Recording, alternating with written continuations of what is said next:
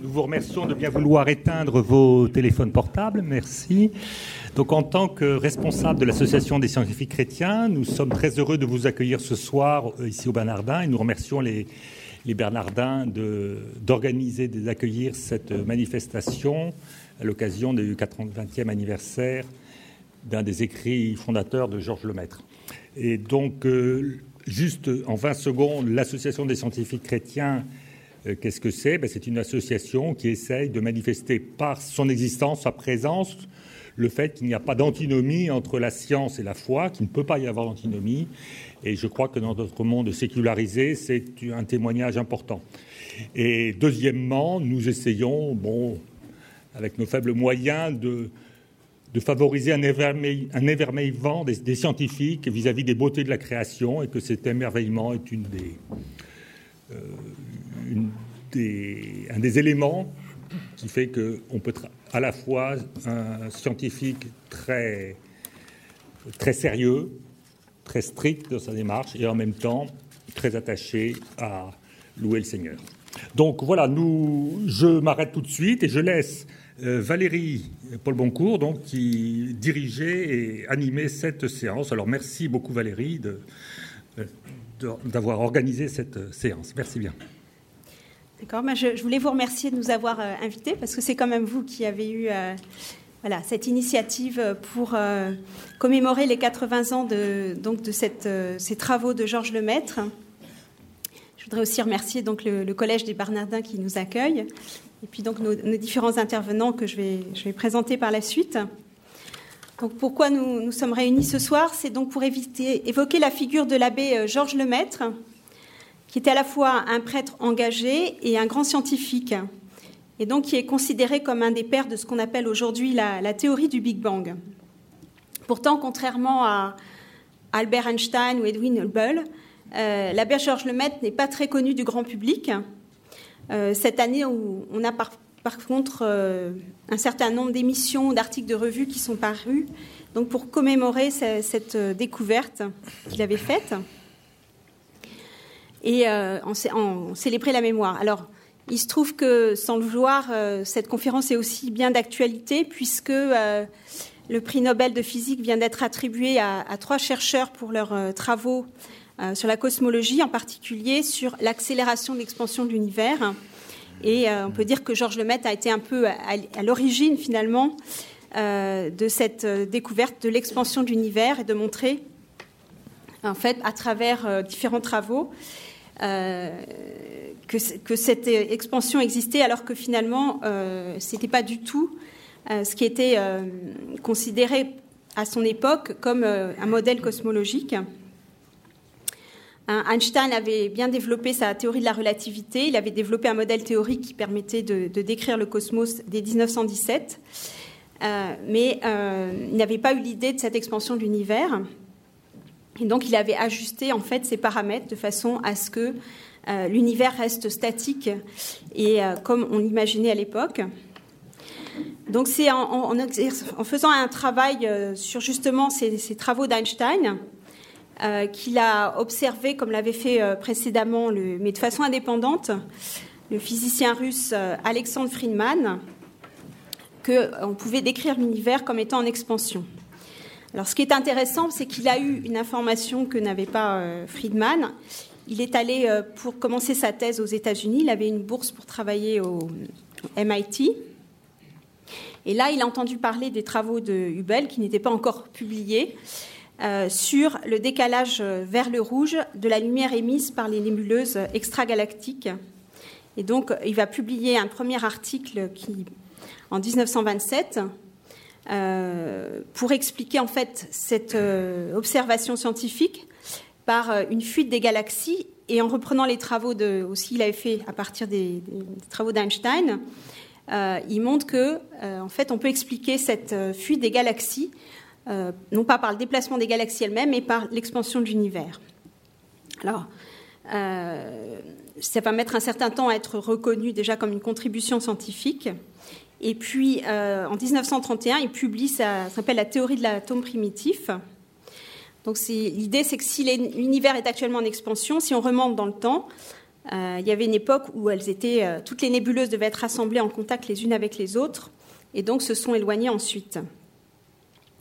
Et il propose même dans son article que si le développement de la théorie des quantas se fait dans ce sens, nous pourrons sans doute concevoir le début du monde sous la forme d'un atome unique, dont le poids atomique est la masse de l'univers entier.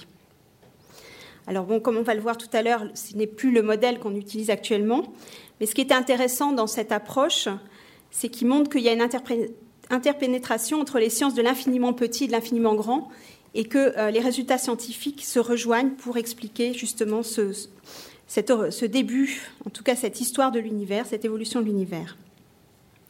Il est aussi un des premiers à proposer que le début de l'univers soit une singularité initiale, où euh, il y aurait le début donc de l'espace et du temps. Mais tout ça, on va, le, on va le voir de façon plus développée par la suite.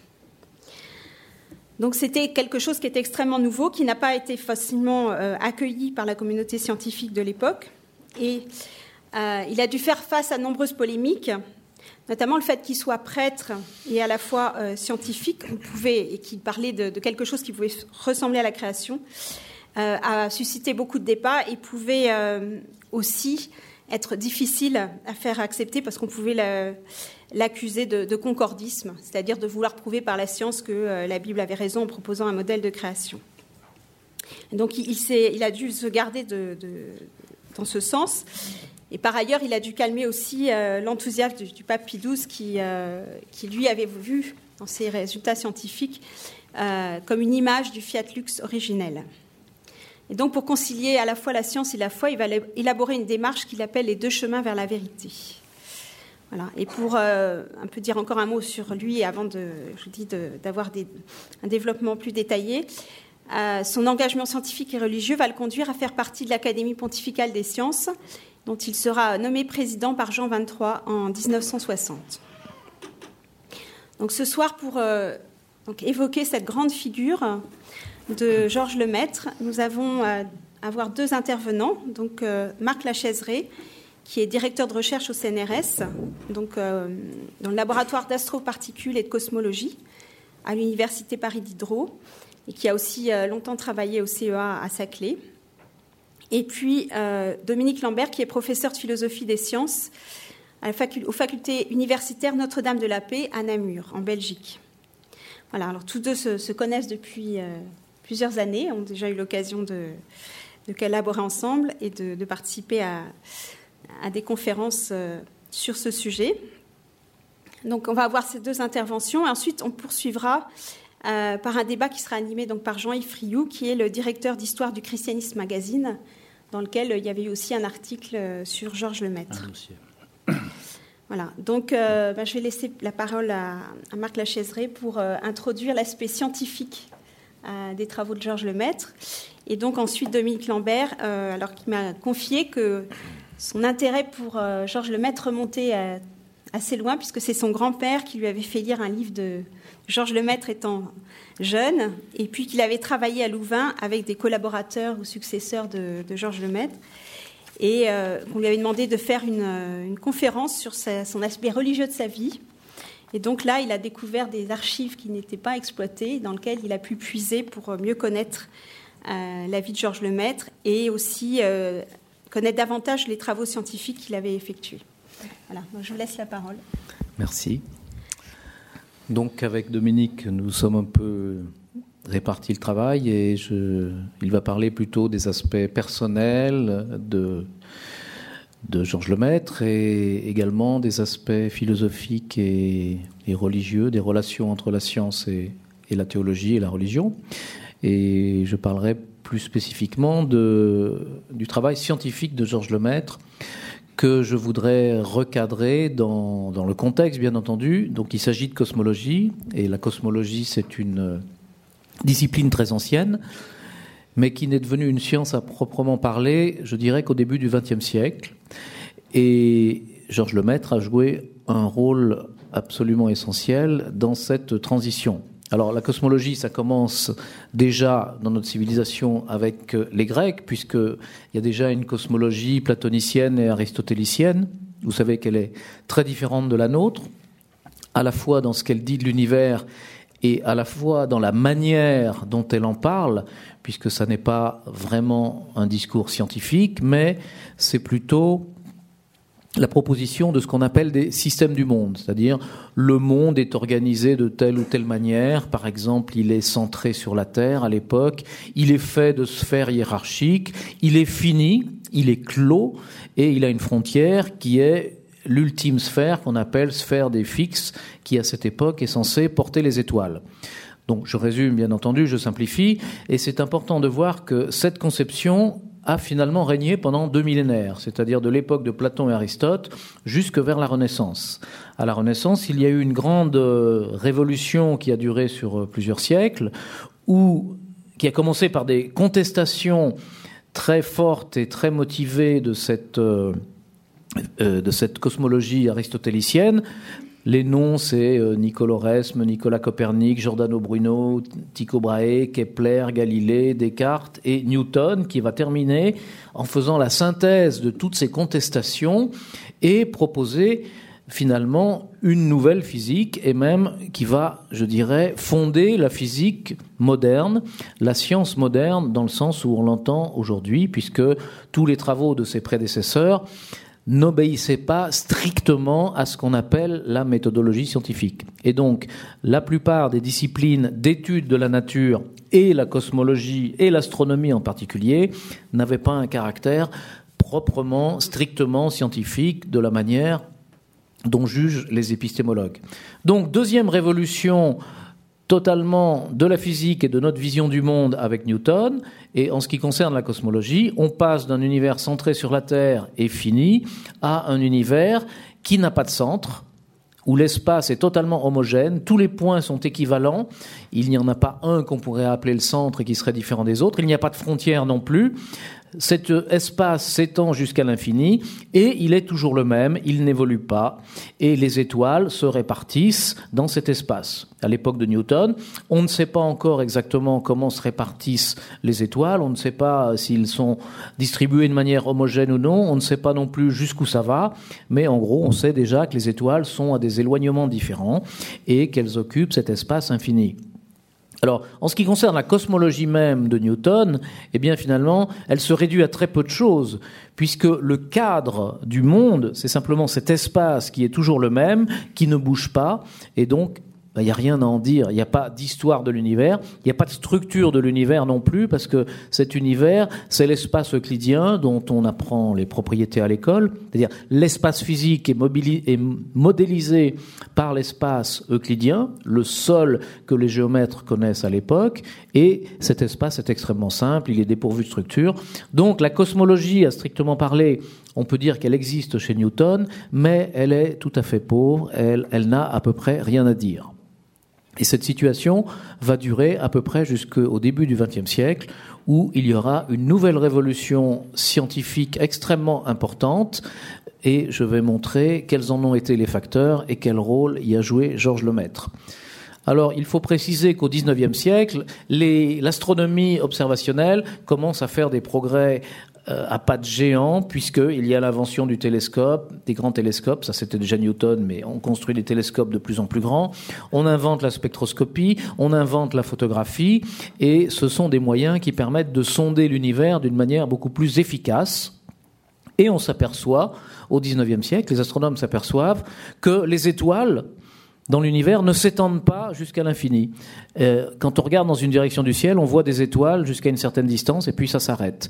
Et dans une autre direction, euh, c'est la même chose. Donc les astronomes concluent que nous vivons dans un immense rassemblement d'étoiles qu'on va appeler la Voie lactée, puisque ce qu'on voit dans le ciel sous forme de voie lactée précisément, cette grande trace laiteuse, c'est en fait la trace de notre propre galaxie qui est aplatie et les étoiles sont tellement loin qu'on ne peut pas les discerner individuellement, mais on distingue la somme de leur luminosité qui donne cette clarté laiteuse de la voie lactée.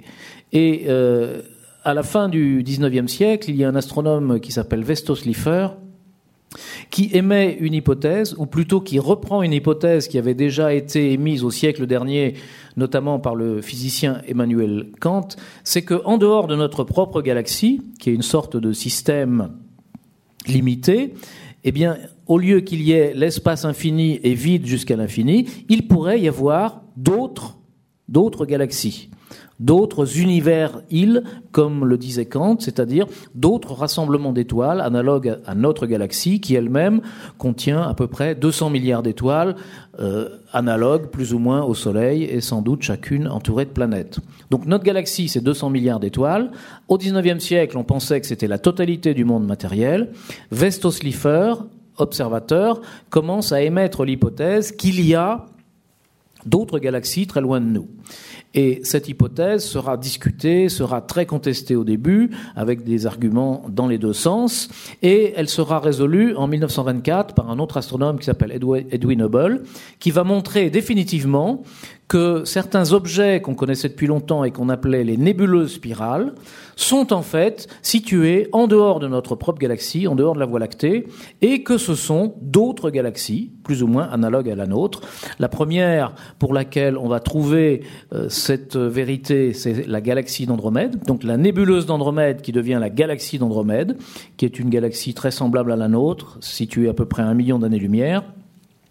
Et puis ensuite que toutes ces nébuleuses spirales, ce sont d'autres galaxies situées à des distances très importantes dans l'univers. Et aujourd'hui, on en connaît des millions et on pense qu'il y en a des milliards, peut-être un nombre infini. Donc ça, c'est un premier élément, 1924, cette date est importante, de la révolution cosmologique du XXe siècle, puisqu'elle montre que l'univers change complètement d'échelle. On a déjà eu un changement d'échelle lorsque l'on est passé du monde clos d'Aristote, qui était grosso modo le système solaire, jusqu'au monde de la galaxie galaxie qui était le monde matériel des astronomes du 19e siècle. Maintenant, on a un changement où on passe d'un monde matériel qui était notre propre galaxie jusqu'à un univers rempli d'une sorte de fluide cosmique dont notre galaxie n'est qu'un atome, une molécule parmi des millions ou des milliards d'autres. Ça, c'est donc une révolution observationnelle dans laquelle le maître n'a pas joué de rôle. Deuxième pilier de cette révolution, c'est le résultat d'observation dû au même Vestoslifer au début, qui voit que ces galaxies, puisque maintenant on sait que c'est des galaxies, ont des vitesses. Et il mesure ces vitesses et il s'aperçoit que ces vitesses, premièrement, sont très importantes, deuxièmement, sont toujours des vitesses d'éloignement, euh, jamais de rapprochement, à quelques rares exceptions près, et troisièmement, que plus les galaxies sont lointaines, plus leur vitesse est élevée. Alors, il se demande ce que c'est. Dès les années 1910, il commence à prononcer le mot d'expansion, mais il n'existe aucun cadre théorique dans lequel on puisse interpréter un univers qui serait en expansion. Et c'est là qu'intervient le troisième pilier de cette cosmologie, de cette révolution cosmologique du XXe siècle, qui est l'invention de la théorie de la relativité générale par Einstein dans les années 1916. Je passe sur tous les détails, mais ce qui est important, c'est que cette théorie nous dit que le cadre de la nature, le cadre de la physique, c'est un espace-temps. Que cet espace-temps peut avoir une certaine forme, que l'on va décrire mathématiquement par une courbure, et de ce fait, ça ouvre un nouveau champ à la cosmologie, puisque finalement, le sujet de la cosmologie, l'univers, il est identifié mathématiquement par cet espace-temps, un objet géométrique qui a une forme, qui a des propriétés géométriques bien définies, et que donc on peut étudier scientifiquement. Mais à l'époque, ça paraît un petit peu théorique, sauf que dès l'année suivante, c'est-à-dire en 1917, Einstein propose un premier modèle cosmologique, c'est-à-dire il suggère que notre univers soit décrit par un certain espace-temps, un certain objet géométrique avec une certaine forme. Donc, premier modèle cosmologique vraiment scientifique, modèle relativiste parce qu'il est proposé dans le cadre de la relativité générale, proposé par Einstein en 1917. Il sera par la suite rejeté pour euh, des raisons que j'expliquerai. Donc on est en 1917 et l'expansion, enfin les observations de Vestoslifer qui ont été reprises d'ailleurs également par euh, Hubble, ne sont pas encore connues. Et finalement, ces observations seront connues en 1929, car Hubble publie un article avec ses résultats d'observation, et notamment ce qu'on appelle aujourd'hui la loi de Hubble, où finalement il reprend, en le démontrant d'une manière assez soigneuse, ce qu'avait déjà dit Vestoslifer.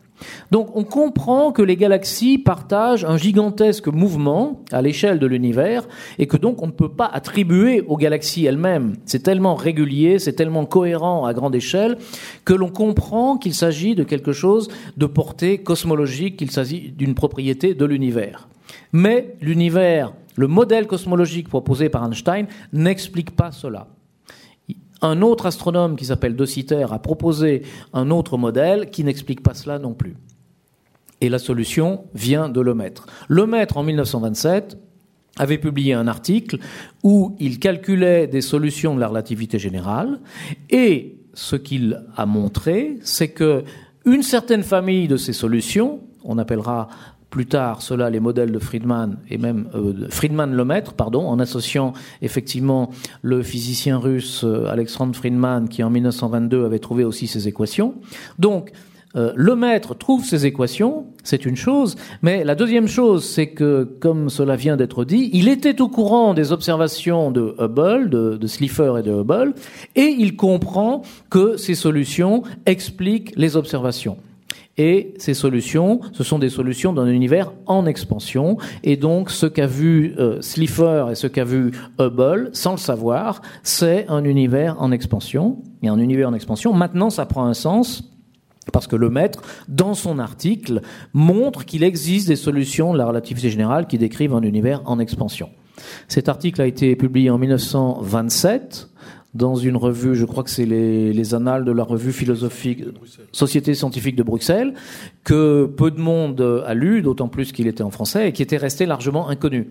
Dans les années 30, euh, Eddington, ancien professeur de Lemaître, est averti par Lemaître de l'existence de cet article, il le traduit, il le fait publier, et euh, il, il, lui en fait la publicité, si bien que la communauté scientifique comprend que finalement, euh, on a découvert l'expansion de l'univers, mais celui qui a eu le mérite de faire le lien entre les observations et la théorie, de manière très concrète, en trouvant des solutions de la théorie qui expliquent ces observations, c'est le maître. Donc il a réussi à faire cette synthèse entre observation et théorie qui finalement est le, le terreau de toute révolution scientifique, avec en plus un grain de philosophie, de réflexion qui permettent de comprendre ce que l'on fait, puisque quelquefois on voit qu'il y a les observations, il y a des théories, mais il manque justement l'interprétation philosophique, et aussi bien chez Einstein que chez le maître, euh, tu nous en parleras tout à l'heure Dominique, elle était là. Donc, 1930 est une année très importante puisque cette expansion est admise, cette expansion de l'univers. Qu'est-ce que ça veut dire l'expansion de l'univers? Alors, il y a quelque chose qu'il faut bien comprendre. Ce ne sont pas vraiment les galaxies qui sont en mouvement, mais les galaxies sont immobiles dans l'espace et c'est l'espace lui-même qui s'étend. Quand je dis ça, j'utilise un langage approximatif parce que les notions d'espace n'existent pas vraiment en relativité euh, générale. Il vaut mieux parler d'un espace-temps. Bon, c'est un langage imagé, mais je crois que c'est assez parlant. Donc, c'est l'espace lui-même qui enfle et donc les galaxies sont prises dans cet espace comme dans un courant. Imaginez des objets qui suivent un courant, mais ces objets, on les voit passer, des troncs d'arbres qui sur une rivière. Quand la rivière coule, vous êtes au bord, vous voyez passer les troncs d'arbres. Les troncs d'arbres sont immobiles sur la rivière, mais c'est la rivière qui les entraîne. Là, c'est pareil. Les galaxies sont immobiles dans l'espace, mais c'est l'espace qui les entraîne parce qu'il y a un courant d'espace dans un langage imagé, mais dans le langage gravitationnel, dans le langage de la relativité générale, ça s'appelle la structure de l'espace-temps. Donc cette expansion est complètement admise et elle est observée. C'est le premier pas, c'est le fondement de notre cosmologie du XXe siècle, de notre cosmologie scientifique, de notre cosmologie relativiste et des modèles de Big Bang. Et dans les cinq minutes qui me restent, j'espère, euh, je vais parler de la suite. Dix minutes. Dix minutes. Oh bah ça va, la vie est belle. Donc euh, premier fait important, et même quantifié, c'est important de dire qu'il est quantifié, parce que cette expansion, on en mesure je dirais pas la vitesse parce que le mot est impropre, mais le taux, le taux d'expansion. C'est-à-dire, si, si l'univers augmente, vous pouvez vous demander combien de temps vaudra-t-il pour que les distances soient multipliées par deux eh bien, le nombre, la quantité qui mesure ce taux d'expansion, c'est ce qu'on appelle la constante de Hubble. Et elle avait été mesurée, euh, elle a été donnée par Hubble dans son papier en 1929, publiée par Hubble en 1929, mais En 1927, en fait, le maître l'avait déjà donnée euh, dans, dans, sa publication. Et curieusement euh, elle a disparu dans la nouvelle transcription de sa publication en 1931. Bon, donc c'est la constante de Hubble, c'est la constante qui a été publiée par Hubble en 1929, mais pour la petite histoire, elle avait été publiée par le maître en 1927. Bon, toujours est-il que dans les années 30, l'expansion est établie. Et ensuite ça peut continuer, tout est prêt pour que les modèles de Big Bang se mettent en place. Et là encore, c'est le maître qui va en être à l'origine. Le maître, en 1931, publie donc ce, petit ouvrage qui s'appelle L'hypothèse de l'atome euh, primitif. L'idée est très simple. L'idée, c'est que si l'espace enfle en entraînant la matière, dans un volume, si vous voulez, la même matière occupe un volume de plus en plus grand. Autrement dit, dans un volume donné, il y a de moins en moins de matière, ça se dilue. Donc, l'expansion dilue la matière. En physique, on sait que quand ça se dilue, ça se refroidit. Donc l'expansion dilue euh, et refroidit l'univers. L'univers se dilue, l'univers se refroidit. ça veut dire que dans le passé, il était donc plus dense et plus chaud. Et le maître raisonne très simplement, il dit, plus on remonte dans le passé à cause de l'expansion, plus ça devait être dense, plus ça devait être énergétique, plus ça devait être condensé, plus ça devait être chaud. Et que fait-il? Eh bien, il retrace à l'envers, finalement, l'histoire de l'univers. Alors, il n'a pas encore à sa disposition toute la physique atomique, la physique nucléaire, euh, tout ce qu'on connaît aujourd'hui. Donc, il est obligé de faire une reconstitution assez grossière au début, mais quand même, l'idée est là. L'idée, c'est que dans le passé, l'univers est passé par une phase extrêmement chaude et dense, que lui appelle donc l'atome primitif parce qu'il a déjà cette idée que des phénomènes quantiques doivent intervenir. Bon, la théorie quantique n'est pas encore assez développée pour qu'on puisse faire des calculs précis. Aujourd'hui, elle n'est toujours pas encore assez développée. On peut aller un petit peu plus loin dans ce qu'on est capable de déclarer sur ce qui se passe à cette époque, mais on en parlera peut-être dans la discussion. On n'est pas encore tout à fait au point. Bon, mais le maître a toujours cette idée euh, que euh, les phénomènes quantiques, dans un passé très reculé, doivent intervenir. Et en ce sens-là, il est précurseur aussi. Mais le modèle de Big Bang, disons, c'est simplement l'idée qu'il est il a existé dans un passé très reculé. Aujourd'hui, on date ça à 13 milliards d'années. À l'époque, les datations étaient encore pas au point. Euh, enfin, elles étaient plutôt basées sur des observations fausses, donc euh, elles étaient mauvaises. Mais que dans un passé très reculé, l'univers a été très dense et très chaud. Et on sait, et le maître s'en aperçoit bien, que c'était tellement dense et tellement chaud que des objets comme les planètes ne pouvaient pas exister. Même des étoiles ne pouvaient pas exister. C'était beaucoup trop chaud pour une étoile. Même une galaxie, même une molécule, et même à une certaine époque un atome. Ce qui veut dire que dans cet univers primordial, rien de ce que nous connaissons n'existait.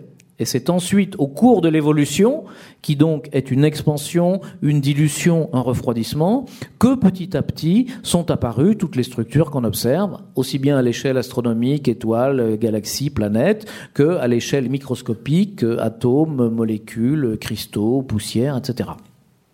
Et donc la tâche de la cosmologie et la tâche des modèles de Big Bang, ce qu'ils font aujourd'hui, euh, sans rentrer dans tous les détails, c'est de raconter cette histoire depuis un univers très chaud jusqu'à l'univers d'aujourd'hui qui est beaucoup plus froid puisque sa température moyenne, vous le savez, n'est que 3 degrés Kelvin, c'est-à-dire en degrés Celsius, moins 270 degrés. Évidemment, c'est très froid. Nous, nous sommes dans un environnement près d'une étoile qui chauffe, donc euh, tout va bien. On est beaucoup plus euh, chaud que ça, mais si vous étiez dans le vide interstellaire, vous seriez à 3 degrés Kelvin et euh, vous auriez froid. Donc, le maître propose ce modèle qui ne s'appelle pas encore donc le Big Bang, mais en fait, les réactions sont soit l'hostilité, soit l'indifférence. Alors, euh, l'hostilité, au début, il y avait des, des, raisons très bonnes de contester ces modèles, justement à cause des erreurs de de certaines erreurs d'observation qui n'étaient pas du tout dues à, à, le maître, ni même dues à personne en particulier, qui étaient qu'on ne connaissait pas encore très bien la théorie stellaire sur laquelle on se base pour faire des datations, etc. Donc euh, le problème était que ces modèles donnaient un, une durée depuis cet état extrêmement chaud jusqu'à aujourd'hui qui n'était que de 2 milliards d'années, alors qu'on savait déjà que la Terre était âgée de 4 milliards d'années. Donc euh, comment euh, mettre ces deux résultats en concordance? Ça n'allait pas, et donc c'était normal que ces modèles fussent contestés. Donc ils ont été contestés au début pour ces bonnes raisons, mais ensuite ces raisons se sont écroulées, comme on va le voir. Et aussi, euh, Très peu de monde s'intéressait à la cosmologie. Par exemple, Einstein, qui au début s'y est beaucoup intéressé, euh, a perdu cet intérêt euh, pour deux raisons. L'une, c'est que finalement tout ça paraissait relativement théorique, sans que l'on puisse jamais euh, vérifier tout ça par des observations. La suite a vraiment démenti ceci de manière vigoureuse.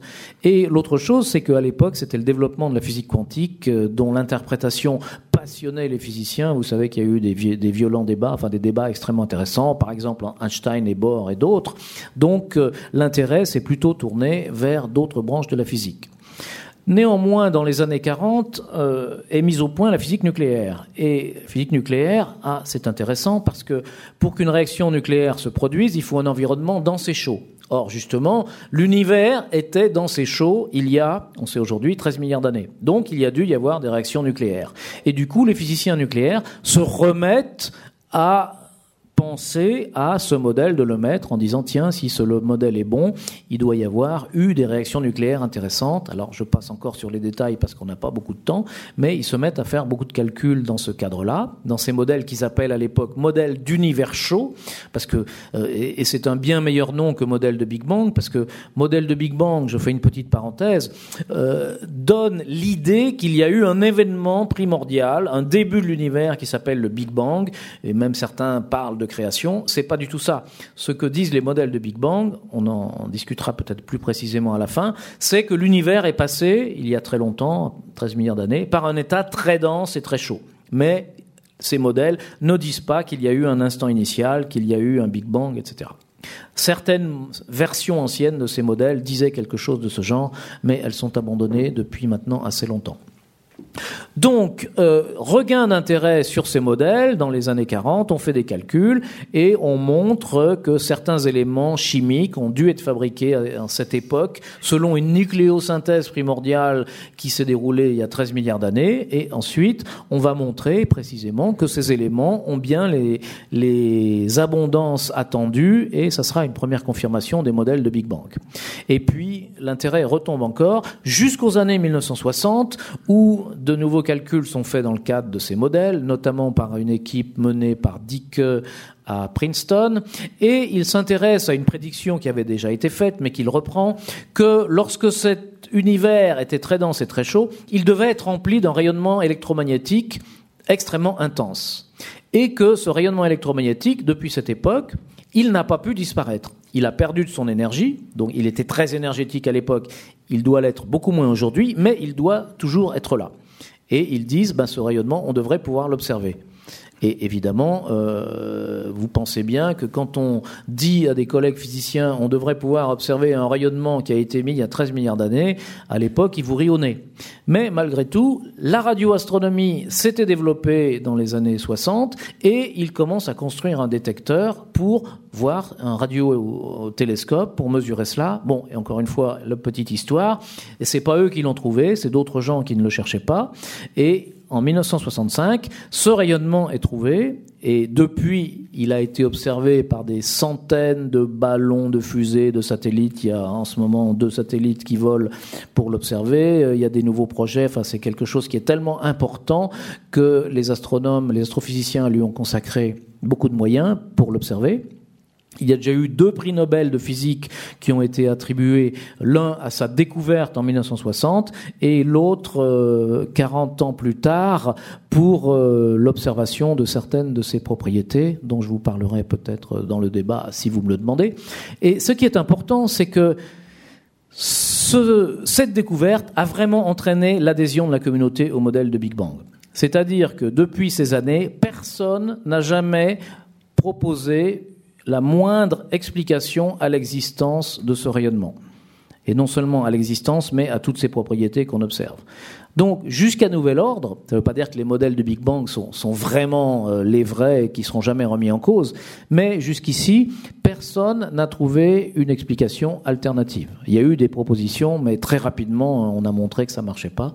Donc, vraiment, on peut dire que ça entraîne une conviction euh, que l'univers est bien décrit par ces modèles de Big Bang, c'est-à-dire qu'il a suivi une évolution pendant 13 milliards d'années depuis un état très dense et très chaud, où n'existait aucune structure, jusqu'à aujourd'hui. Alors, les modèles de Big Bang, dans leur récit précis, raconte cette histoire, raconte comment, depuis cet état très dense et très chaud, eh bien, euh, le rayonnement et la matière ont interagi. À un moment, ils ont cessé d'interagir. Comment la matière a finalement commencé à former des galaxies, des étoiles, des planètes, jusqu'à par exemple la formation du système solaire il y a 4 milliards et demi d'années? Comment sont apparus les atomes, les molécules, etc. Euh, tout ça est une longue histoire que racontent euh, évidemment ces modèles et qu'on enseigne par exemple dans nos cours de cosmologie. C'est de la physique de base. Et ce qui est intéressant, c'est que depuis donc 1965, ces modèles sont devenus le modèle standard pour décrire notre univers et il n'y a pas quasiment de contestation. Il y a des points qui sont évidemment inconnus, c'est-à-dire le détail de la manière dont se sont formées les galaxies. Vous imaginez que c'est un problème extrêmement complexe, donc on ne connaît pas tous les détails fins, on ne connaît pas toutes les étapes du processus, et il y a beaucoup d'étudiants et de chercheurs qui travaillent là-dessus. Euh, évidemment, la question que tout le monde se pose aussi, c'est qu'est-ce qui s'est passé il y a 13 milliards d'années? Qu'est-ce qui s'est passé avant 13 milliards d'années, c'est-à-dire ce que quelquefois, euh, avant, on évoquait sous le terme de Big Bang. Est-ce qu'il y a vraiment eu un instant initial ou pas? Alors, la science ne peut rien en dire. Pourquoi? Parce que quand on remonte dans le passé, vous avez compris qu'on a des conditions physiques de plus en plus denses, de plus en plus chaudes, et finalement, à un moment, c'est tellement dense et tellement chaud que nos théories actuelles, à savoir la relativité générale, la physique quantique, ne s'appliquent plus. C'est-à-dire, quand on veut continuer la reconstitution, on n'a pas de théorie qui nous permette de le faire. Donc on va aussi loin que l'on peut, 13,7 milliards d'années, et on arrive à un état où on sait que nos théories ne s'appliquent plus. Donc on dit, bah là, on s'arrête. On peut décrire depuis ce moment-là jusqu'à aujourd'hui, mais ce moment-là, on n'est pas capable de le décrire. Et ce qu'il y a avant, encore moins. Alors bon, on bute, on appelle ça le mur de Planck. Évidemment, le mur de Planck, ça n'est pas du tout le début de l'univers, encore moins la création, mais c'est le premier moment dans l'histoire de l'univers où on est capable de décrire les choses. Hein, quelquefois, je fais une comparaison avec euh, un historien qui chercherait des, archives, les archives de son village. Bon, les archives ont été brûlées à la Révolution. Donc, il trouve des archives jusqu'à l'année 1700, depuis l'année 89, mais tout ce qu'il y avait avant a été brûlé. Ça ne veut pas dire que l'histoire du village commence en 1789, mais il ne peut la reconstituer que depuis 1789 jusqu'à aujourd'hui. Ce qu'il y a eu avant, il n'en sait rien. Ben là, c'est pareil. On peut reconstituer l'histoire depuis le temps de Planck jusqu'à aujourd'hui. Ce qu'il y a eu avant, on n'en sait rien. Alors, on n'en sait rien, on n'a pas de théorie physique, mais évidemment, on cherche cette théorie physique.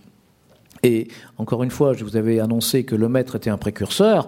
Eh bien, on pense que ces théories physiques sont des théories qui mêlent les aspects gravitationnels décrits par la relativité générale et les aspects quantiques. Donc, finalement, on voudrait trouver une nouvelle théorie qui arrive à synthétiser ces deux choses. Une théorie qu'on pourrait appeler de gravité quantique ou de cosmologie quantique. Et il y a quelques chercheurs, quelques équipes de chercheurs dans le monde qui travaillent là-dessus. Et par exemple, c'est mon travail. Et on n'a pas encore de théorie comme ça. Vous avez entendu parler de gravité quantique, de gravité à boucle, de théorie des twisters, de théorie des cordes, etc. Il y a beaucoup d'idées.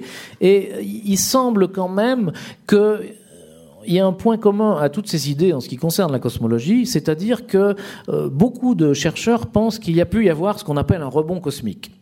Alors, l'univers est aujourd'hui en expansion, mais l'idée serait que dans un passé très lointain, très très lointain, l'univers était en contraction et qu'il s'est contracté, contracté jusqu'à devenir très dense et très chaud, et qu'à ce moment-là, des phénomènes de nature qui mettent en jeu la gravité quantique, qu'on ne sait pas encore décrire tout à fait, mais dont on a quelques idées, auraient fait que la contraction se serait transformée en expansion vraiment comme un rebond, comme quelque chose d'élastique qui se concentre et qui ensuite rebondit. Et on appellerait ça le rebond cosmique.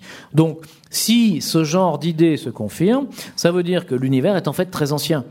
Il y a eu une phase de contraction qui commence peut-être depuis l'infini, ce rebond et la phase d'expansion d'aujourd'hui.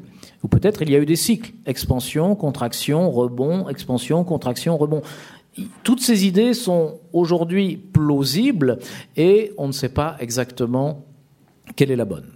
Donc, euh, je crois que j'ai épuisé mon temps de parole et je vais donc m'arrêter. Mais la conclusion, c'est donc que le maître a été vraiment l'artisan de cette révolution cosmologique qui est fondée, comme je vous l'ai dit, sur plusieurs piliers, euh, comme toujours, observation, théorie, mathématiques et réflexion philosophique, et il en a fait la synthèse, c'est là son grand mérite, et il a été beaucoup plus loin puisque non seulement il a initié la cosmologie avec cette expansion, mais il a mis au point ces modèles qui sont devenus aujourd'hui nos modèles standards.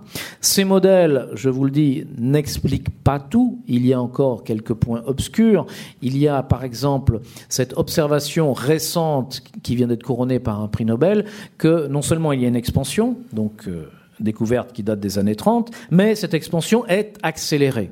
Et on ne sait pas quelle est la cause de cette accélération. Une cause possible, c'est ce qu'on appelle la constante cosmologique.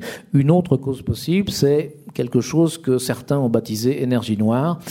On ne sait pas ce que c'est. Bon, moi personnellement, je, ne pense pas que ça puisse exister, mais certains euh, parlent de cette énergie noire comme si elle existait. En tout cas, c'est un, c'est un débat sur lequel euh, les cosmologues euh, discutent beaucoup. Donc, la cosmologie, vous voyez, est toujours vivante. On est toujours vraiment dans la tradition des travaux de Lemaître. Et je crois que Lemaître lui-même aurait été très surpris et très admiratif s'il avait pu observer à quel point cette cosmologie, qui, je le redis, à l'époque était considérée par tous, sans doute le maître lui-même y compris, comme quelque chose de purement spéculatif, comment elle est devenue une science observationnelle, et même une science observationnelle de précision, comme l'ont couronné les, trois prix Nobel de physique que je mentionnais. Merci.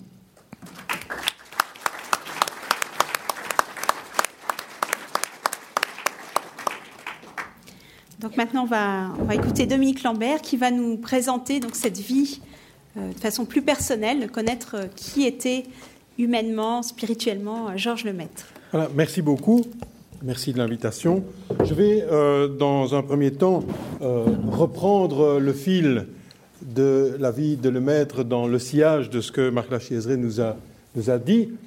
Vous avez ici une photo de l'abbé Lemaître en 1934, peu après la réception de son prix Francky pour ses contributions euh, essentiellement en euh, cosmologie. Alors, Georges Lemaître est né en 1894 à Charleroi, en Belgique, dans une famille d'industriels.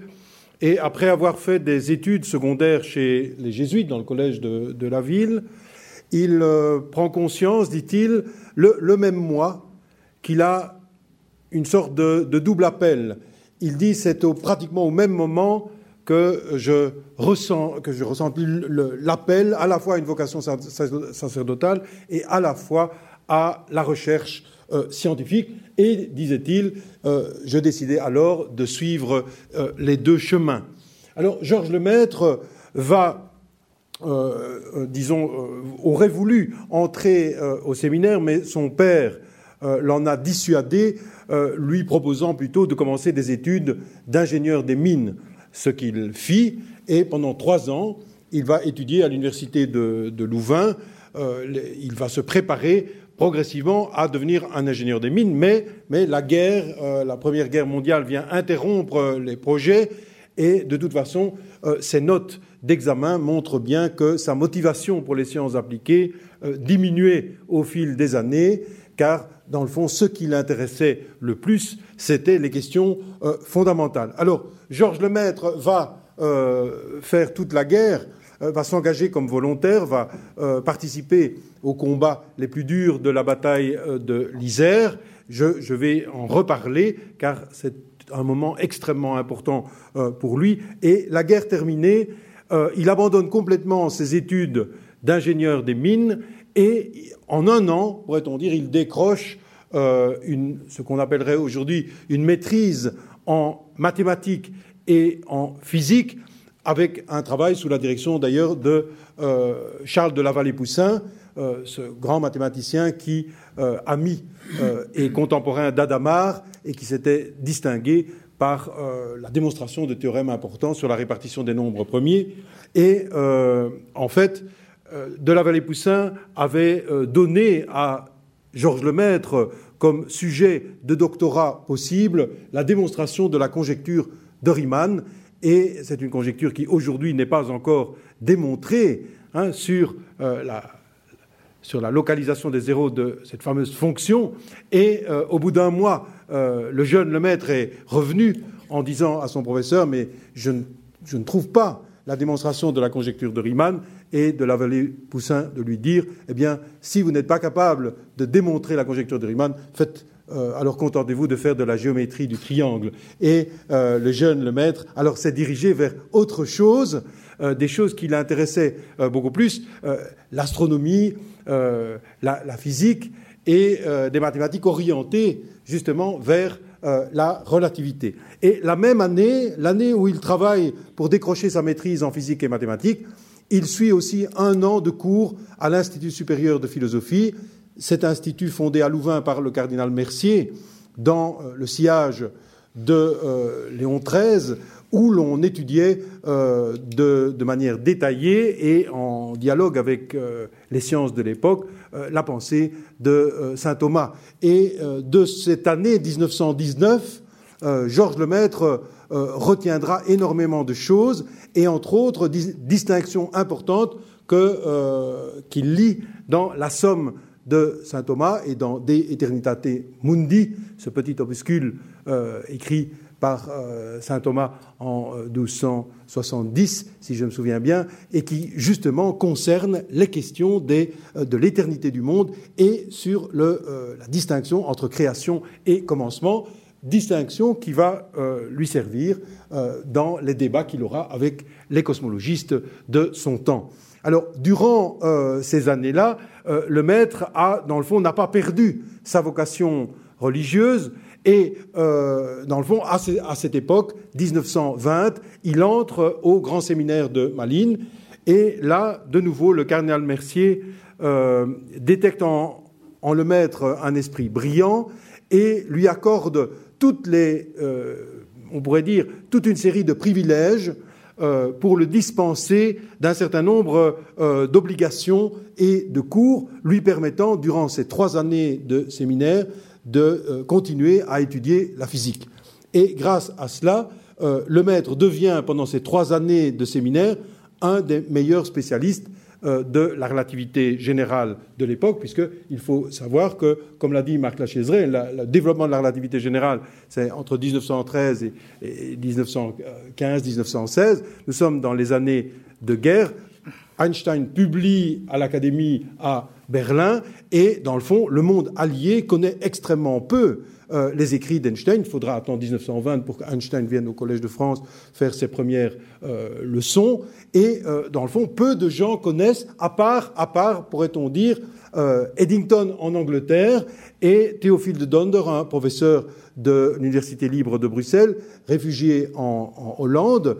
Et justement, le maître va étudier, va étudier les écrits de, de, Donder sur la relativité générale, va lire les papiers euh, originaux euh, d'Einstein pendant son séminaire, et durant son séminaire, il écrit euh, La physique d'Einstein, un, un, document qui est encore aujourd'hui, d'une certaine manière, considéré comme un, un, bijou, un résumé de la relativité restreinte et générale, qui lui permet d'ailleurs, grâce à cela, d'obtenir une bourse euh, qui lui permet, juste après son ordination, en 1923, par le cardinal Mercier, d'aller étudier à Cambridge, en Angleterre, euh, auprès de Eddington. Et c'est là qu'il euh, devient, pourrait-on dire, à la fois un spécialiste confirmé en relativité générale, mais aussi un astronome avec euh, un astronome de qualité, puisqu'il euh, va devenir aussi, pourrait-on dire, un, spécialiste dans, les céphéides, ces fameuses étoiles qui permettent de euh, mesurer les distances hein, puisque les céphéides sont ces balises, ces étoiles pulsantes qui permettent d'étalonner les distances dans le cosmos. Alors, Eddington aura sur le jeune Lemaître une influence importante. Beaucoup de choses dans sa vie sont liées à des commentaires, des questions d'Eddington.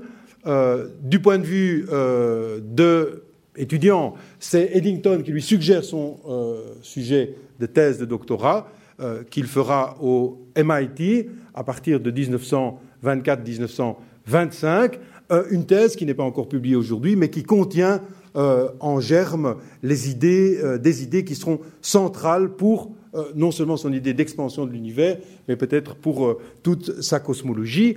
Mais l'interaction avec Eddington est aussi intéressante parce que Eddington est un Quaker, euh, Quaker convaincu, euh, pacifiste, qui a refusé de s'engager pendant la Première Guerre mondiale, et aussi un Quaker euh, convaincu, dans, très profond dans sa foi. Et vous savez que les Quakers considèrent que la révélation est une affaire purement spirituelle, purement intérieure, sans euh, médiation euh, extérieure. Et donc le Quaker distingue euh, scrupuleusement ce qui est de l'ordre des sciences et ce qui est de l'ordre de la foi. Et Georges Lemaître rencontre dans, dans cette pensée quelque chose qui lui était étranger, puisque à l'Institut supérieur de philosophie, on on avait plutôt euh, la philosophie, disons, d'unir, hein, sans confondre, et de, distinguer sans séparer, euh, équilibre, disons, euh, thomiste que le maître essayait de, maintenir. Il rencontre là une pensée qui distingue radicalement science et foi. Alors, le maître va faire sa thèse au MIT, il a d'ailleurs comme président de son jury Norbert Wiener, le fondateur de la cybernétique, ce qui jouera un rôle essentiel dans sa passion pour euh, l'utilisation des machines à calcul et euh, des premiers ordinateurs, puisque Georges Lemaître fut aussi probablement l'un des premiers programmeurs euh, européens. C'est lui qui a introduit le premier ordinateur à Louvain et qui l'a programmé. Lemaître va, durant son séjour aux États-Unis, au MIT et à Harvard College Observatory, avoir l'occasion de faire le tour de tous les grands observatoires. Et Marc Lachey-Ezra a parlé tout à l'heure que, euh, dans le fond, euh, l'originalité de le maître, c'est d'avoir euh, fait se rejoindre à la fois des solutions de la relativité générale avec les données les plus au point, hein, les, les, plus avancées de, de l'astronomie, entre autres celle de l'école de Hubble. Et il dit d'ailleurs que c'est au terme de son voyage aux États-Unis qu'il a euh, entendu lors d'une conférence euh, Hubble et son école euh, donner les informations relatives aux distances et aux vitesses des nébuleuses extragalactiques, comme on disait à l'époque. Et de retour à Louvain, où il est nommé professeur à la faculté des sciences appliquées et à la faculté des sciences, de retour à Louvain, il calcule et il trouve, dans le fond, cette solution qui correspond à un univers en expansion. Alors toutes ces contributions en cosmologie lui vaudront des tas de prix. J'ai parlé du prix Francky, ici euh, sur la suggestion d'Einstein lui-même, mais il recevra entre autres la médaille, euh, Mendel et des tas de, distinctions. Euh, mais dans le fond, ce qui va peut-être freiner la division des idées de le maître et être constamment un obstacle entre les années 30 et les années 60, c'est le fait que le maître n'a jamais abandonné ni sa vocation scientifique, ni sa vocation sacerdotale non plus. Le maître est un homme qui, à la fois, est euh, l'ami d'Einstein et de Hubble, euh, diagonale, euh, vous voyez, gauche, et puis c'est aussi un homme d'église profondément attaché à sa foi, son sacerdoce, et vous le voyez ici en bas, à gauche, avec le primat de Belgique, revêtu de euh, son habit de chanoine, puisqu'il était chanoine honoraire de la cathédrale Saint-Rombaud à partir de 1936, et en haut à droite, euh, lors de la première audience accordée par euh, Jean XXIII à l'Académie pontificale, où il venait, comme Valérie Bolboncourt l'a dit, d'être nommé comme, comme, président donc, de cette académie,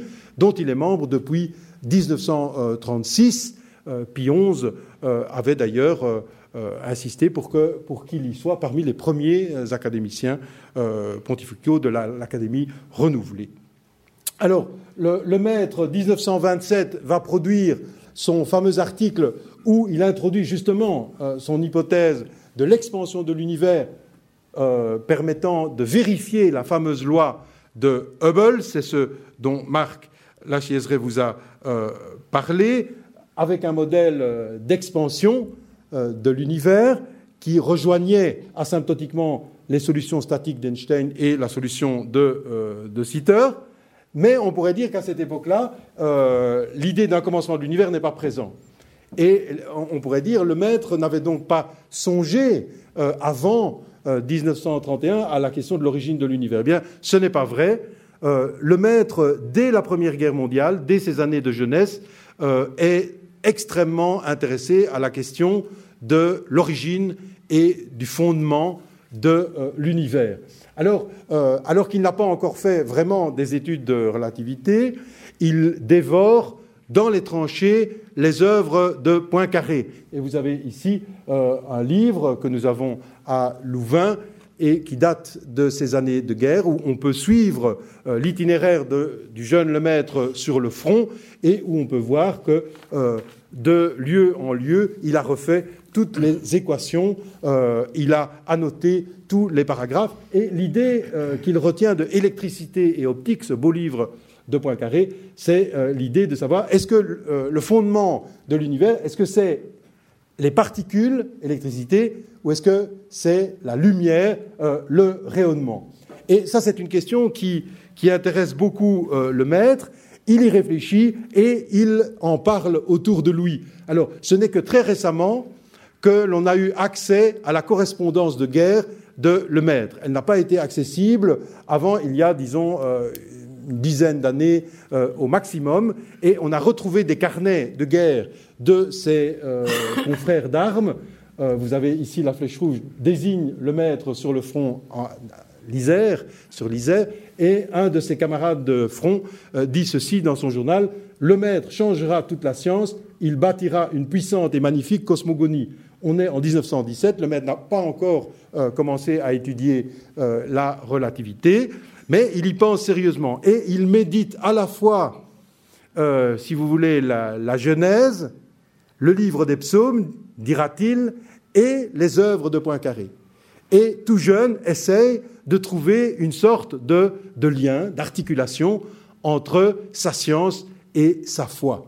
Et n'ayant si vous voulez, pas encore de formation philosophique, encore moins de formation théologique, le maître livre sur un petit carnet euh, intitulé, dont le titre est Les trois premières paroles de Dieu, livre une sorte d'essai un peu concordiste.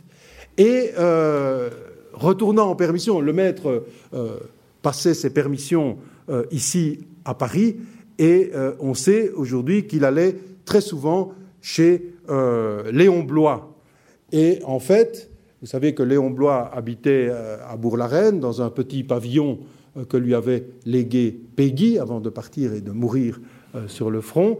Et à Bourg-la-Reine, le maître va rencontrer Léon Blois et s'ouvre à lui de ses idées cosmologiques. Et Léon Blois lui dit, et ça lui fera un peu de, peine, mais enfin, ça n'a aucun sens de faire une exégèse de la Genèse à partir de, de Poincaré vous feriez mieux d'étudier les pères de l'Église. Et, ça, ça se situe à peu près quelques semaines d'ailleurs avant la, mort de Léon Blois. Et le maître en sera peut-être un peu meurtri, mais va garder de cela l'idée que le concordisme n'est peut-être pas euh, la solution idéale. Et progressivement d'ailleurs, il va adopter une position pour s'en prémunir. Alors, euh, nous sommes au début des, années 30, et là, le maître est fort marqué par euh, un autre grand physicien, il s'agit de Millikan. Millikan sur euh, la gauche, ici euh, photographié avec Einstein et le maître à Pasadena, est celui qui a mesuré la charge de l'électron, mais c'est aussi un grand spécialiste du rayonnement cosmique. Et Millikan pensait que l'origine de toute la matière de l'univers, eh bien, c'était un rayonnement, un rayonnement primordial qui, par matérialisation, donnait euh, différentes euh, particules.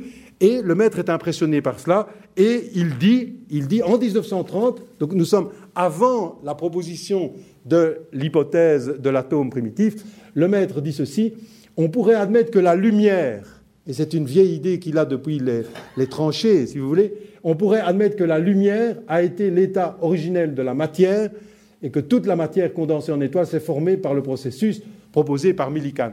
L'idée de le mettre, c'est déjà que toute la matière dérive d'un paquet de rayonnements, si vous voulez. Et bien entendu, le maître a étudié euh, la mécanique ondulatoire naissante à l'époque, et ce paquet de lumière, il ne faudra qu'un pas pour en faire un quantum euh, initial. Alors, on voit qu'en filigrane, euh, les idées cosmologiques de Lemaître, finalement, sont présentes depuis bien longtemps.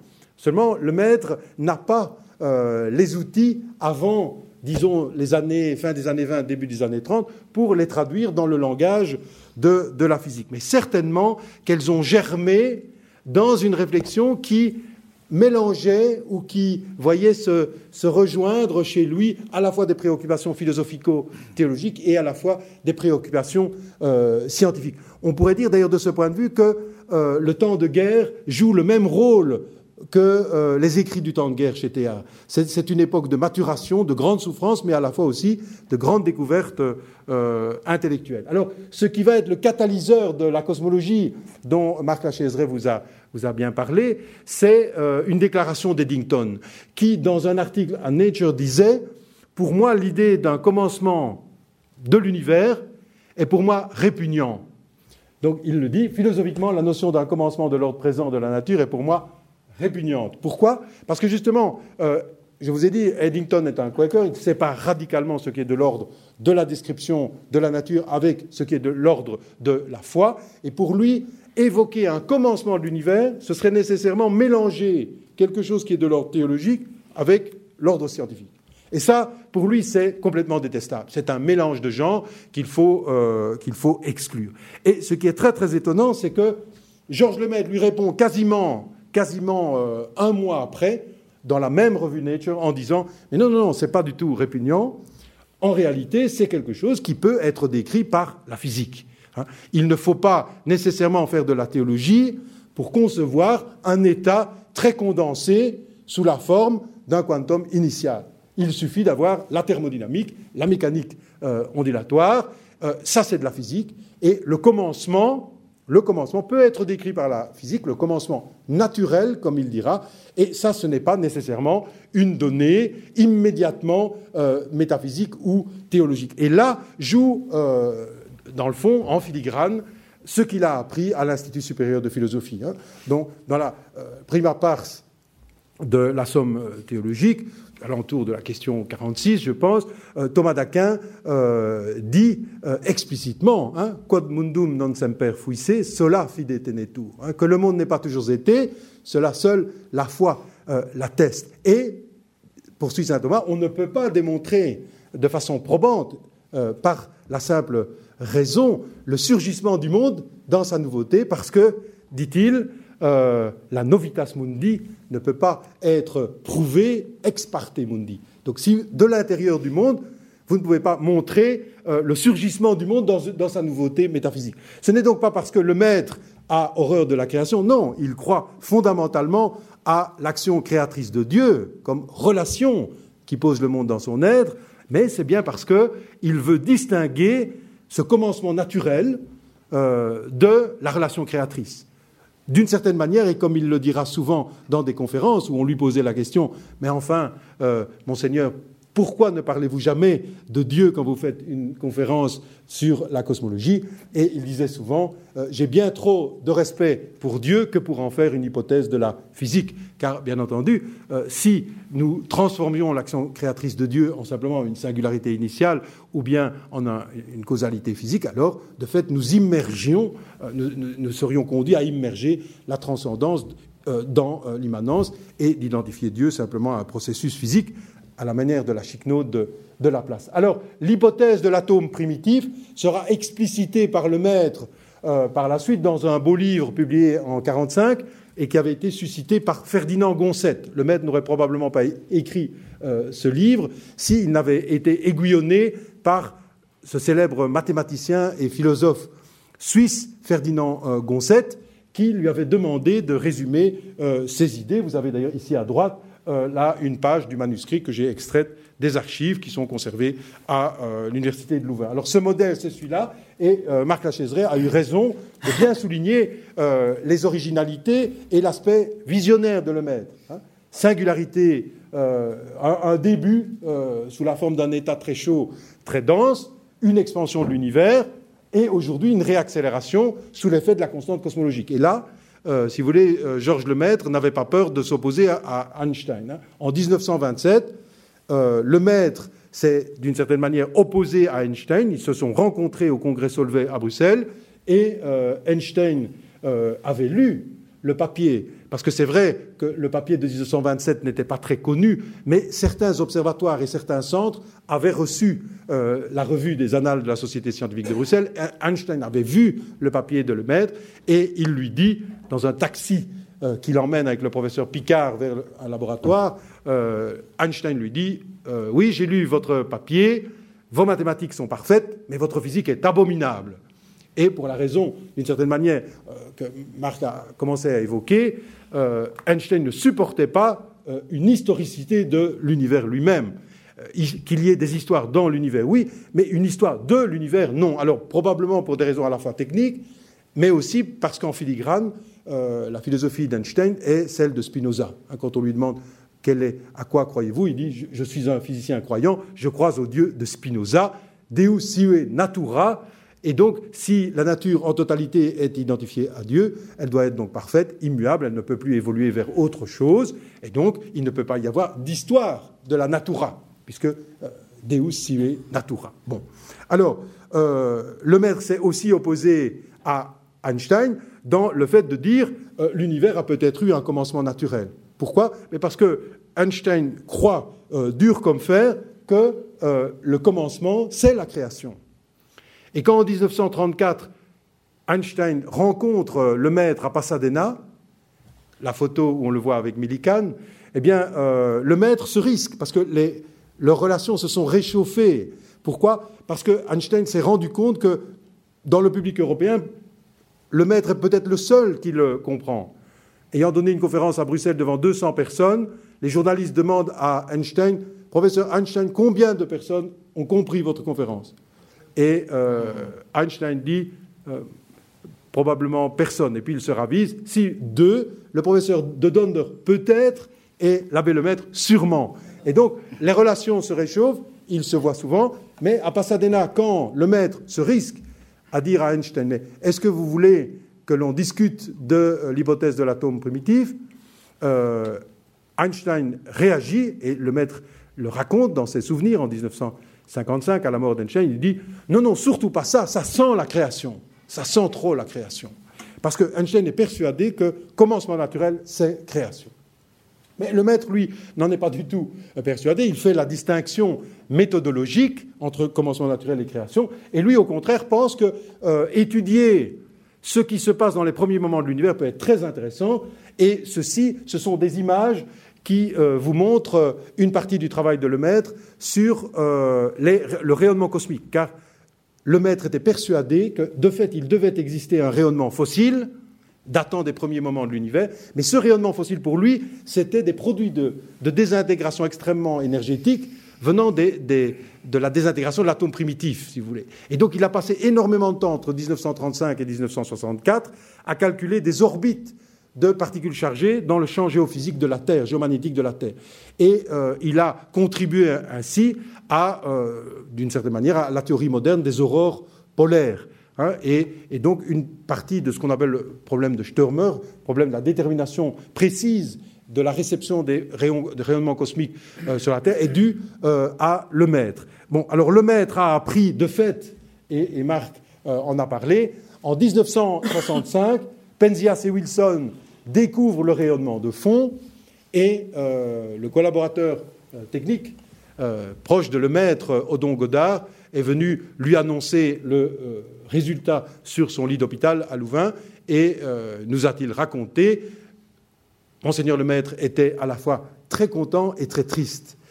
très content parce qu'on venait de trouver le rayonnement fossile. Il y avait donc bien un rayonnement qui datait des premiers moments de l'univers et qui permettait de raconter les premiers, premiers moments de son histoire, mais triste parce que le rayonnement de fond, ce, n'était pas les rayonnements, hmm. pas les rayonnements cosmiques. Alors on pourrait peut-être un peu consoler aujourd'hui un tout petit peu euh, monseigneur le Maître, parce que si de fait le rayonnement de fond, ce, ne sont pas des rayons cosmiques, il y a probablement euh, des rayons cosmiques à très très haute euh, énergie que l'on capte aujourd'hui et qui seraient peut-être issus des premiers moments de l'univers. Hein. on capte des rayons, du rayonnement cosmique à plus de 10 exposants 20 électronvolts, probablement liés à des, intégrations de particules à 10 euh, exposants 24 électronvolts, ce qui est probablement euh, ce qui ne peut s'expliquer que par, euh, si vous voulez, des processus qui, se passeraient au début de, de l'univers, peut-être des particules supersymétriques qui se désintègrent, etc.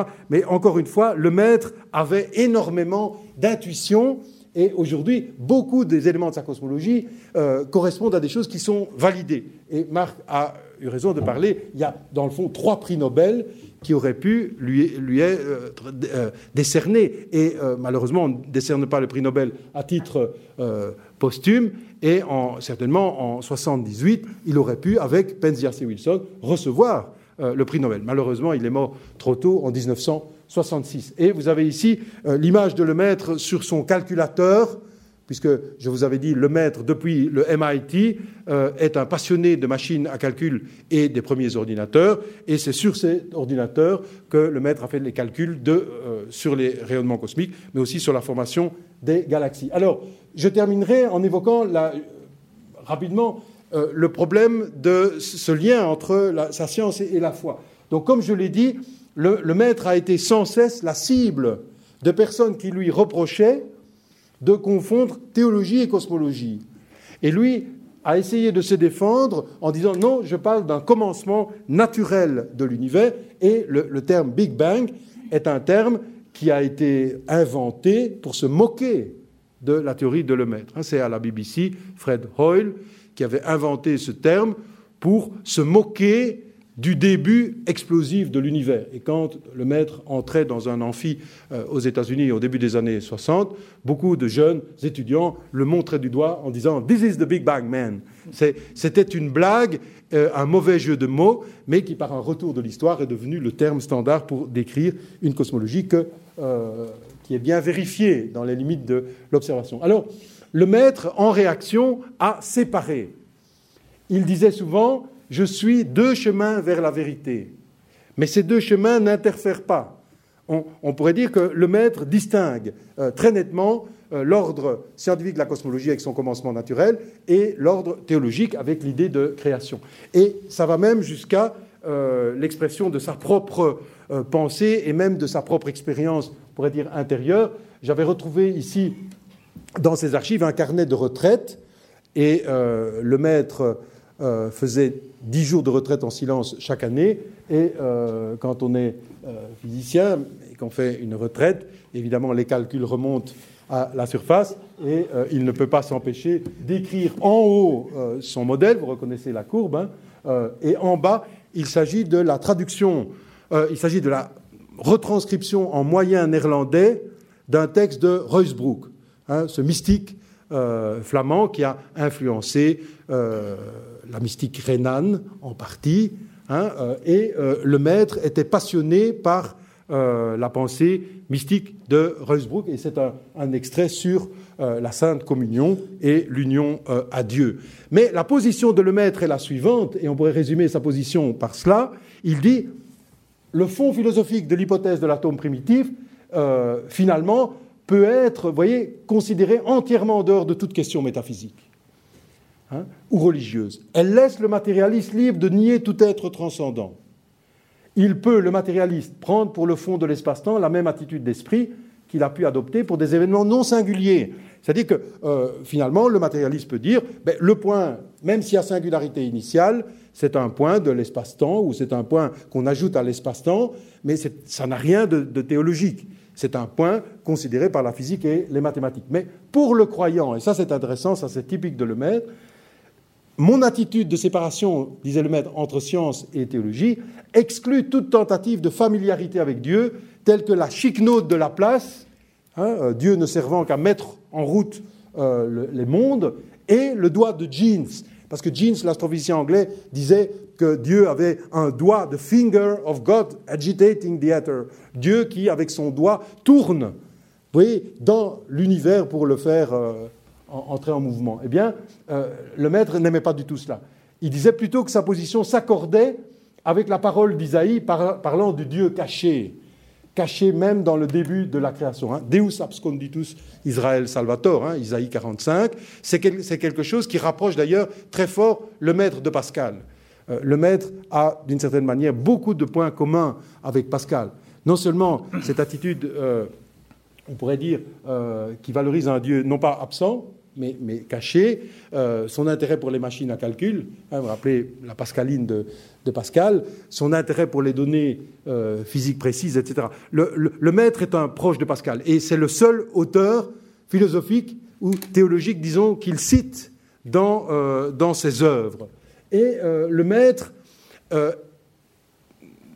est parfois pris dans une série de, problèmes. Par exemple, euh, c'est vrai qu'on doit, on peut séparer, mais est-ce qu'on peut séparer toujours? Est-ce qu'on peut aller jusqu'à immuniser complètement les domaines? Et on sent que parfois le maître est, pris entre deux feux. Et au moment où il, allait publier l'article qui a lancé euh, la cosmologie euh, du Big Bang, il avait ajouté un petit paragraphe disant, vous voyez, à la fin de son article, je pense que quiconque croit en être suprême, soutenant que chaque être et chaque action croit aussi que Dieu est essentiellement caché et peut se réjouir de voir comment la physique actuelle fournit un voile cachant la création. Alors ça, c'est extrêmement intéressant. C'est d'ailleurs un, terme qu'on retrouverait vraiment euh, chez, Pascal, hein, ce, voile qui cache euh, la création, mais euh, le maître l'a supprimé. estimant que même si bon, ça, ça, cherchait à montrer la séparation, voir que euh, le fait que la physique ne, puisse pas approcher de la singularité initiale, c'était comme un voile qui permettait de cacher la création, ça, ça n'allait pas, et il l'a, il l'a supprimé. Alors ça, c'est intéressant parce que ça veut dire que le maître ne peut pas toujours... Euh, vous voyez, il y a quelque chose en lui qui, fait qu'il euh, sépare, mais il ne peut pas tout le temps séparer non plus. Bon, alors, bien entendu, comme on l'a dit, le maître a dû réagir en 51 disons, au propos de, de, Pie XII. Euh, Pie XII avait, dans un discours euh, à l'Académie pontificale des sciences, euh, dit que, dans le fond, le, ce que la, cosmologie contemporaine avait vu, disons, était un peu comme une sorte de, d'image du, fiat lux, et en des termes qui ne sont pas concordistes, mais qui étaient peut-être un peu trop enthousiastes, allait dans le sens du rapprochement entre euh, la science et la foi. Alors, le maître, euh, disons, on a été un peu secoué. Et, pourquoi? Alors, c'est très intéressant parce que le maître est un homme parfaitement honnête intellectuellement et il a réagi en, en passant à Rome et en, demandant que l'on dise au pape que finalement, euh, on ne pouvait pas faire ce rapprochement. Et en fait, il aurait dû être flatté, puisque le, pape mettait en avant sa propre théorie. Mais ce qui dérangeait beaucoup le maître, semble-t-il, c'est qu'il n'y avait pas encore de preuves d'observation qui validaient sa théorie. Et donc, pour lui, il ne semblait pas honnête de mettre en avant, euh, au niveau de Rome, une théorie qui n'était pas scientifiquement euh, validée, d'autant plus qu'à l'époque, le modèle dominant n'était pas du tout celui-là mais la cosmologie de l'état stationnaire et ou des modèles euh, oscillants. Et le maître disait, mais c'est peut-être ceux-là, euh, dans le fond, qui, sont, qui, sont, justes, et il ne voulait pas être mis en avant. Alors, que, euh, chose très significative, Pidouze a écouté Georges Lemaître, et si vous explorez tous les discours de Pidouze entre 52 et 58, vous ne voyez plus aucune allusion à l'hypothèse de l'atome primitif. Donc, Pidouze, qui lui-même faisait de l'astronomie plus qu'en amateur, pourrait-on dire, euh, et qui appréciait le maître, eh bien, l'a écouté. Alors, je terminerai là-dessus. Le maître, grand scientifique, mais le maître aussi, grand spirituel. Et ce n'est que depuis les années 90 qu'on a retrouvé des traces de son appartenance à une fraternité sacerdotale fondée par le cardinal Mercier et qui s'appelait les Amis de Jésus, une fraternité dans laquelle des prêtres séculiers faisaient euh, des vœux de la vie religieuse. Et c'était une question, euh, un des effets secondaires euh, des recherches que j'avais pu faire sur Georges Lemaître, c'était de répondre à la question de la famille, de savoir de la famille de Monseigneur le Maître, de savoir mais qu'était devenue la fortune de Monseigneur le Maître.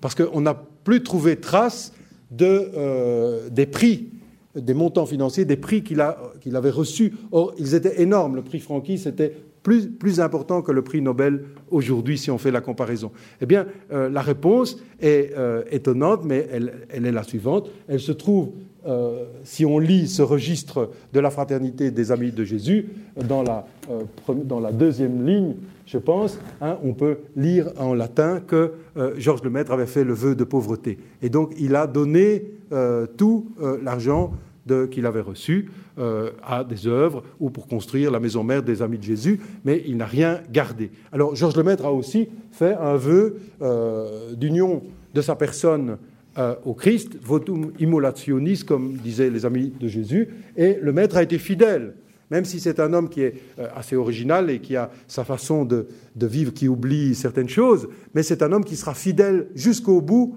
à son engagement dans les amis de Jésus, qui impliquait une heure d'adoration euh, avant ou après la messe quotidienne et une retraite de dix jours en silence dans un lieu déterminé par les amis de Jésus. Donc le maître sera complètement fidèle à cela, et euh, en fait, lors de son ordination, il demandera que soit gravé sur, euh, sur son calice euh, une phrase du bréviaire qui évoque l'amitié du prêtre avec le Christ. Alors, le maître a été un grand spirituel, mais il a aussi, il a aussi eu un apostolat. Et je termine vraiment par là. le maître avait aussi les pieds dans, dans la réalité. Et au séminaire, il avait appris le chinois. Et c'est un carnet extrait de ses archives.